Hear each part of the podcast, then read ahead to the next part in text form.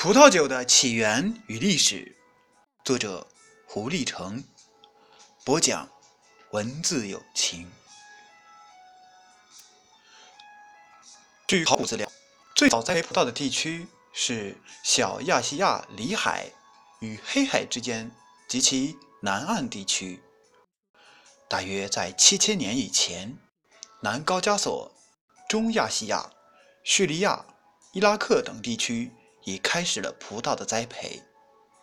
在这些地区，葡萄栽培经历了三个阶段，即采集野生葡萄果实阶段、野生葡萄的驯化阶段，以及葡萄栽培随着旅行者和移民传入埃及等其他地区阶段。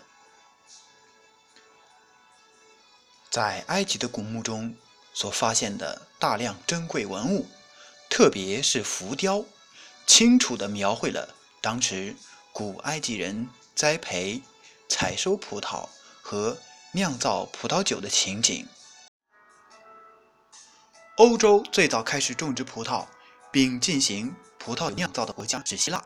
一些旅行者和新的疆土征服者把葡萄栽培和酿酒技术从小亚细亚和埃及带到希腊的克里特岛。逐渐遍及希腊及其诸海岛。三千多年前，希腊的葡萄种植已极为兴盛。公元前六世纪，希腊人把葡萄通过马赛港传入高卢，并将葡萄栽培和葡萄酒酿造技术传给了高卢人。但在当时，高卢的葡萄和葡萄酒生产。并不重要。罗马人从希腊人那里学会了葡萄栽培和葡萄酒酿造技术后，在意大利半岛全面推广葡萄酒，很快就传到了罗马，并经由罗马人之手传遍了全欧洲。在中古世纪以后，葡萄酒被视为快乐的源泉、幸福的象征。并在文艺复兴时代造就了许多名作。十七、十八世纪前后，法国便开始雄霸整个葡萄酒王国。波尔多和勃艮第两大产区的葡萄酒始终是两大支柱，代表了两个主要不同类型的高级葡萄酒：波尔多的厚实和勃艮第的优雅，成为。